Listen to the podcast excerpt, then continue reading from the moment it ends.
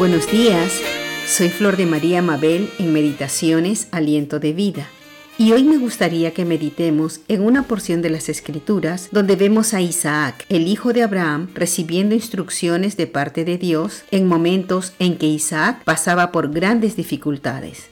Vayamos a Génesis capítulo 26, versos del 1 al 6. Dice, Después hubo hambre en la tierra, además de la primera hambre que hubo en los días de Abraham. Y se fue Isaac a Abimelech, rey de los filisteos, en Gerar. Y se le apareció Jehová y le dijo, No desciendas a Egipto, habita en la tierra que yo te diré. Habita como forastero en esta tierra, y estaré contigo y te bendeciré. Porque a ti y a tu descendencia daré todas estas tierras, y confirmaré el juramento que hice a Abraham tu padre Multiplicaré tu descendencia como las estrellas del cielo, y daré a tu descendencia todas estas tierras, y todas las naciones de la tierra serán benditas en tu simiente, por cuanto oyó Abraham mi voz y guardó mi precepto, mis mandamientos, mis estatutos y mis leyes. Habitó pues Isaac en Gerar.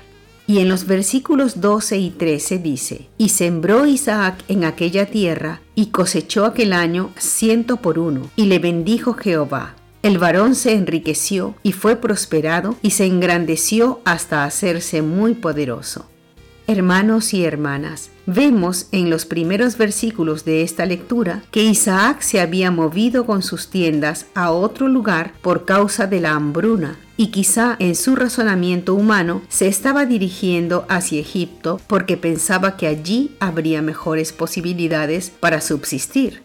Pero algo importante lo detuvo, y fue que Dios mismo le dijo que no descienda a Egipto, sino que se quede en Gerar, que en esa tierra Dios lo iba a bendecir y a cumplir las promesas que le había dado anteriormente a Abraham su padre. Podemos ver también que Isaac oyó la voz de Dios y obedeció a lo que le dijo. Isaac conocía a Dios, al Dios de su padre, conocía de su poder y de su fidelidad, y decidió obedecerlo y quedarse allí.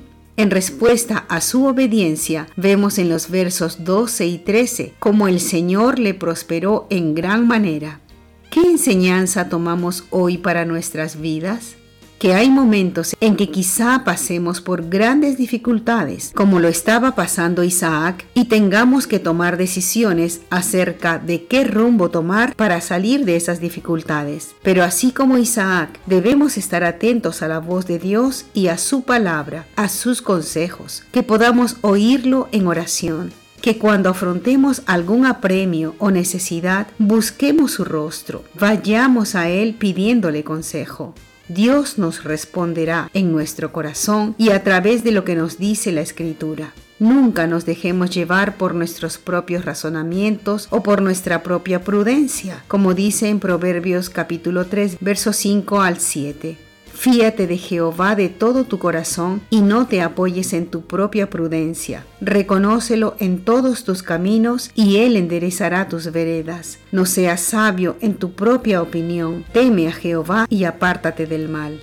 Reconozcamos, hermanos, que solo Dios lo sabe todo. Él conoce aún nuestro futuro sabe lo que es mejor para nosotros, y si lo obedecemos, Él nos bendecirá y prosperará nuestras vidas, y como consecuencia a nuestras familias. Recordemos que Dios honra a quien le honra. Hasta otro día.